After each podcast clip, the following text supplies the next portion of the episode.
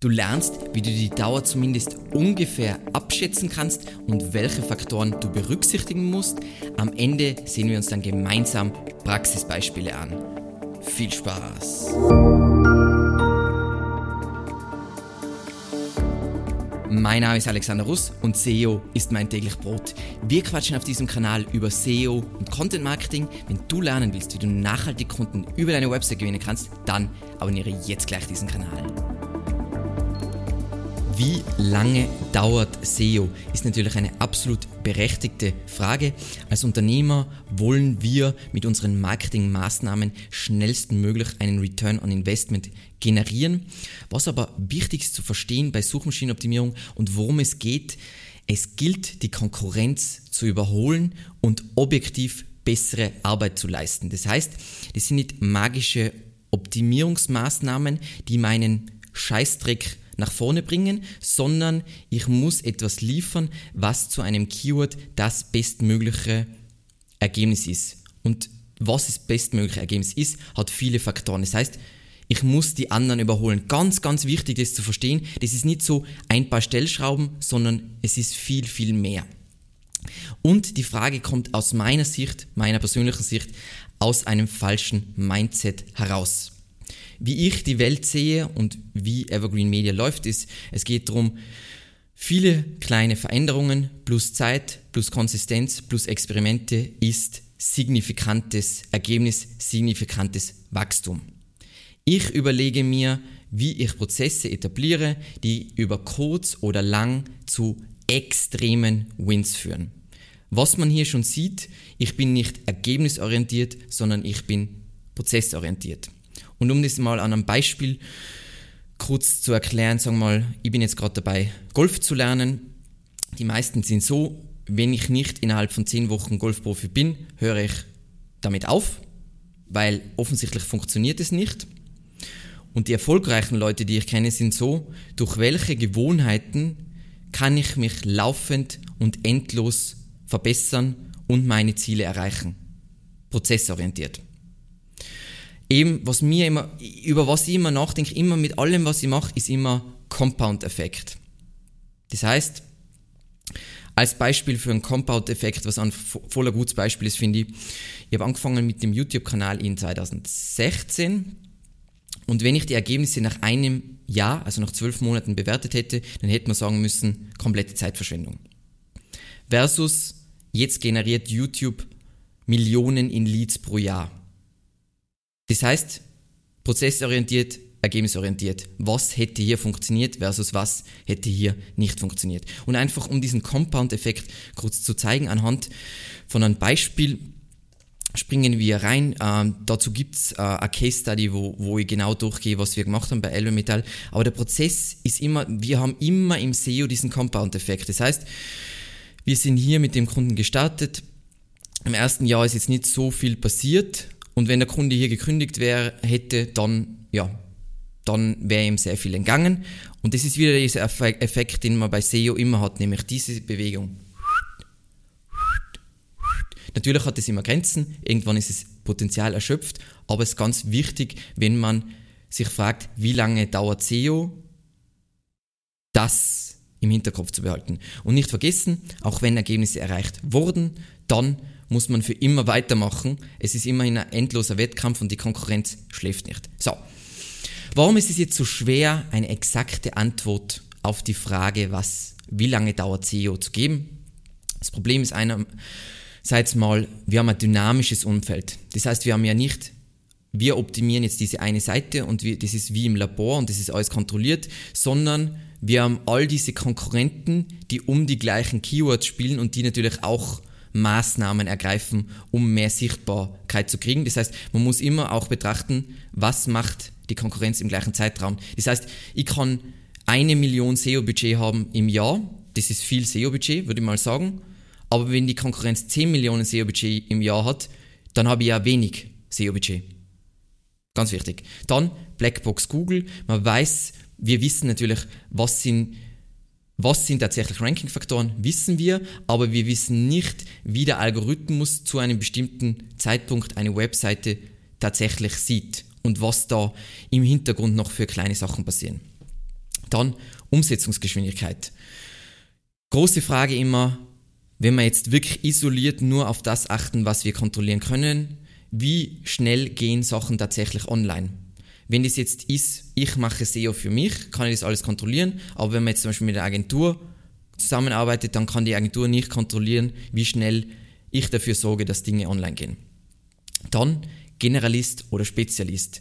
Zu jedem Keyword bevorzugt Google etwas anderes. Bei manchen Keywords sagt Google, cool, Amazon ist hier die beste Lösung, weil das sind die User tendenziell am, am zufriedensten.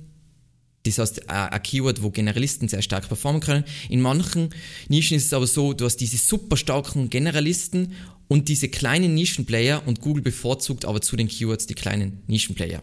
Dann Abstrafungen. Hast du in der Vergangenheit gegen die Regeln verstoßen und wurdest von Google erwischt, hat wieder Konsequenzen darauf, wie lange SEO dann dauert, wenn du neue hoffentlich saubere Maßnahmen ergreifst. Und zu guter Letzt ein ganz zentraler Faktor, nicht SEO-Faktoren, die Einfluss auf die Dauer von SEO haben, ist deine Markenstärke. Kann man ganz leicht messen anhand von Markensuchanfragen. Dann wahrgenommene Nutzer- und Kundenerfahrung, das heißt, wie zufrieden sind Leute wirklich mit dir, weil es hat ja wieder Effekte auf die Nutzersignale, die deine Webseite dann an Google sendet. Gibt ein eigenes Video dazu, wo ich alle diese Nicht-SEO-SEO-Faktoren genau erkläre. So. Bohren wir ein bisschen tiefer rein, welche Faktoren beeinflussen, wie lange SEO dauert. Und da gibt es aus meiner Sicht vier zentrale Punkte und einen, sagen wir mal, sekundären Punkt, den leider die wenigsten begreifen. So, zuerst einmal deine Ziele. Deine Ziele beeinflussen ja, was es überhaupt, was bedeutet, wie lange dauert SEO. Da geht es ja eigentlich darum, wie lange dauert es, dass wir SEO machen, bis wir deine Erwartungen erfüllen. Ja, das heißt, das können ja Ziele sein mit Verkäufe und Leads, das können Ziele hinsichtlich Traffic sein ähm, und so weiter. Und in der Regel, wenn du jetzt mit SEO startest, dann werden deine Schätzungen totaler Bullshit sein. Weil du zu Beginn wenn du jetzt noch nie SEO gemacht hast, keine Ahnung hast, was überhaupt möglich ist und was ist realistisch und bla bla bla. Und auch für einen Profi ist es wahnsinnig schwierig einzuschätzen aufgrund von den vorher besprochenen Punkten. Was praktisch ist, was man sich auf jeden Fall anschauen sollte, ist, wenn man, man macht eine Keyword-Recherche, weil das wichtigste Dokument, was es überhaupt gibt, dass man sich anschaut, was ist überhaupt das Keyword-Suchvolumenpotenzial. Das heißt, was, was wäre, wenn ich überall Platz 1 ranken würde? Und das kann man mal als Potenzial nehmen, auch wenn dir niemand auf dieser Welt sagen kann, hey, was dann tatsächlich ist. Das heißt, ähm, wenn man sich das bei uns zum Beispiel anschaut, jetzt ist in, dieser Dummy-Keyword-Recherche, das ist, wie das ausschaut, wenn wir das für einen Kunden machen, dann wird man hier sehen, hey, was ist das potenzielle Suchvolumen für deine unternehmensrelevanten Keywords und wie viel Prozent davon ist kommerziell. Wichtig, um gute Entscheidungen zu treffen. Was mir ganz wichtig ist zu sagen, das ist jetzt böse, aber ich sage es trotzdem, wenn ich mal, wenn ich mal herzlich lachen will, dann sehe ich mir die ROI-Prognosen von Agenturen an. So unrealistisch. Das, das ist ein Verkaufsinstrument und ein Bullshit-Instrument, aber kein, entspricht auf jeden Fall nicht der Realität. So, dann deine Ausgangssituation. Das heißt, wie lange SEO dauert, ist natürlich abhängig davon, was dein Startpunkt ist. Startest du bei, also sagen wir mal, wir haben einen 100 Meter Sprint und du startest bei minus 1000, dann wird SEO relativ lang dauern, bis du bei 100 bist.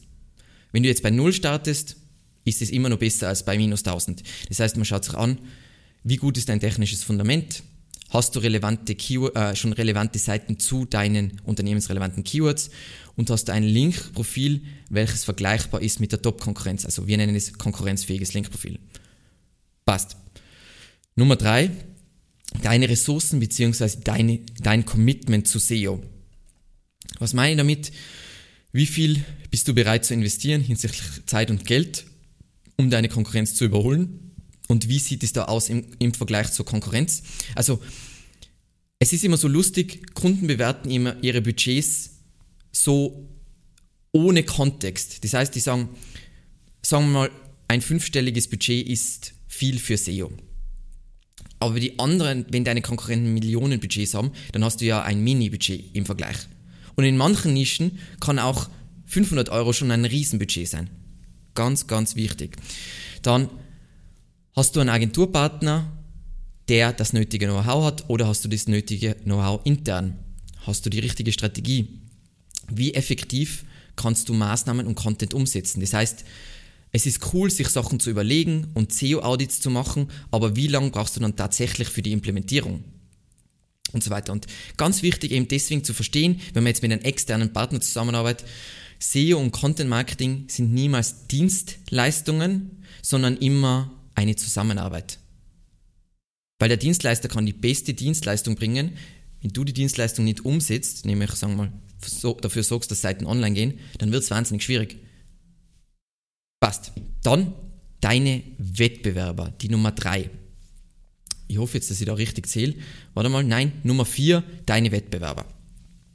Wie stark ist die Konkurrenz hinsichtlich Technik, Content, Links und wie viele, sagen wir mal, gute Links bekommt ein Konkurrent, äh, bekommt die Konkurrenz pro Monat. Zum Beispiel, wenn wir Konkurrenzanalyse, ist ein Paket bei uns, machen für einen Kunden, dann ist eine der Metriken, die uns wahnsinnig wichtig ist, wir sehen uns an, in welcher Geschwindigkeit baut die Konkurrenz jetzt wirklich zählende Links auf. Also Links, die jetzt nicht irgendwelche Scraper-Links sind, sondern wirklich gute Links und diese Vergleichswerte. Das heißt, auch wenn du ein fünfstelliges Budget hast, oder sagen wir mal, du investierst jetzt sehr viel, sagen wir, und du baust 20 Links im Monat und die Konkurrenz baut 100 Links im Monat, dann ist dein Budget offensichtlich zu klein. Nächster Punkt, und das ist eigentlich dieser ein Randpunkt, aber den ich trotzdem erwähnen will, weil der so selten verstanden wird, ist die Nachfrage. Unterscheide immer, wenn du SEO-Maßnahmen oder SEO-Ergebnisse bewertest, zwischen Rankings und Klicks. Das heißt, in der Google Search Console siehst du die tatsächlichen Impressionen und die tatsächlichen Klicks. In einem Tool wie SEMrush, Ahrefs, Sistrix, was auch immer, siehst du jetzt zum Beispiel einen Traffic Index. Das heißt, da siehst du basierend auf deinen Rankings, ähm, basierend auf den gesammelten historischen Suchvolumendaten, hast du die und die Sichtbarkeit. Und da ist ganz wichtig, das heißt, es kann passieren, und das ist das, was voll wichtig ist, in Ahrefs geht deine Sichtbarkeit, dein Traffic Index rauf, aber in der Realität, in der Google Search Konsole, kriegst du weniger Impressionen und Klicks. Was ist dann passiert? Hat dann die SEO, also hat dann deine interne SEO-Abteilung oder die SEO-Agentur versagt? Nein, weil was passiert ist, ist die Nachfrage ist gesunken. Das heißt, wenn du ein B2B-Kunde bist und dich beklagst, dass die Nachfrage runtergeht im Sommer, dann musst du dir überlegen, wieso du immer noch nicht mit Jahren im B2B-Geschäft immer noch nicht weißt, dass im Sommer die, die Nachfrage runtergeht. Ganz, ganz wichtig, dass du betrachtest, dass du unterscheiden kannst, Nachfrage und Sichtbarkeit. Können die meisten Leute nicht. Ganz essentiell. Das heißt, du kannst SEO-technisch voll für richtig machen, aber sagen wir mal, es passiert Corona, geht die Nachfrage runter. Ist dann die SEO schlecht? Nein, die SEO, wenn der Traffic Index raufgeht, SEO gut, aber die Nachfrage ist gesunken. Und SEO kann niemals Nachfrage generieren, sondern nur Nachfrage abholen. Game Changer. So, jetzt lass uns in die Erfahrungswerte und die tatsächlichen Beispiele reintauchen. So, wie lange dauert es aus Erfahrung, bis SEO sichtbare Ergebnisse erzeugt? Ähm, ganz wichtig dabei, etwas, das im Vergleich zur Konkurrenz schlechter ist, wird niemals über längere Zeit Top-Ergebnisse liefern. SEO ist ein Wettkampf, wer eine Suchanfrage am besten beantwortet und keine Wohlfahrt. Das heißt, wenn du denkst, SEO ist Wohlfahrt, oh, ich habe mich so angestrengt und ich sollte Ergebnisse kriegen, hast du es nicht verstanden. Es ist ein knallharter Wettkampf. Weiters, was da noch wichtig ist, wer aufhört, wird auch wieder an Sichtbarkeit verlieren. Immerhin ist es ja ein endloser Wettkampf. So, wie lange dauert jetzt SEO für eine neue Webseite? Stellen wir uns wieder die Frage, hast du ein sauberes technisches Fundament? Hast du Seiten zu deinen Keywords, die, die Suchen, der Suchintention entsprechen? Hast du schon ein paar Backlinks, die Google signalisieren, dass du ein äh, aufgehender Stern bist? Und so weiter. Und du musst rechnen, wie lange brauchst du für diese, damit du diese Fragen mit Ja beantworten kannst. Und deswegen solltest du Top-Platzierungen im ersten Jahr tendenziell nur für einfache Keywords erwarten. Was einfache Keywords sind, kannst du relativ einfach zum Beispiel dir anschauen im Keyword Finder. Da gibt es immer die Keyword Difficulty, kriegst du ein gutes Gefühl dafür. Und ähm, ein Beispiel dazu haben wir eh schon davor ganz kurz gezeigt, ist dieser Kunde. Dieser Kunde ist wirklich bei Null gestartet, also der Shop war schon ein paar Monate vorher online, aber sagen wir SEO-technisch ist er bei Null gestartet. Das heißt, im ersten Jahr ist jetzt nicht Mindblow viel passiert. Wir haben halt die einfacheren Keywords erobert und dann, nachdem einfach eine gewisse, ein gewisser Compound-Effekt aufgetreten ist, ist es richtig abgegangen.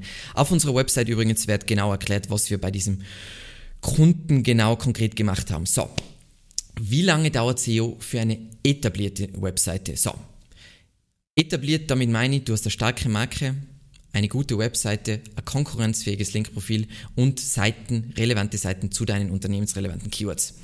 Und das ist natürlich eine coole Situation, weil jede Seite, die online geht, wird je nach Keywords Schwierigkeitsgrad innerhalb von ein bis sechs Monaten Rankings und somit Traffic liefern. Beispiel dazu, springen wir da rein, ist dieser Kunde von uns, ist ein Reiseanbieter und mit diesem Kunden sind wir im Juli 2021 gestartet. Das heißt, jetzt schauen wir kurz, wo der Juli ist. Juli hier und natürlich den Zeitraum braucht man allein schon, damit man Abstimmung, Strategie und so weiter konkret ähm, alles ähm, ja, vereinbart und dann sieht man, dass es relativ schnell abgehen kann.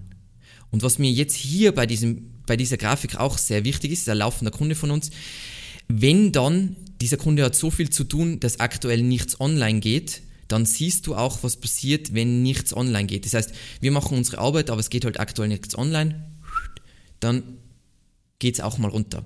Und das ist immer so bei SEO. Sogar wenn Sachen online gehen, kann es doch mal passieren, dass es auch runtergeht. Das ist nicht endloses Wachstum, sondern Wachstum, leichter Abschwung, Plateau, Wachstum, da, da, da, sofern du überhaupt die richtige Strategie hast. So.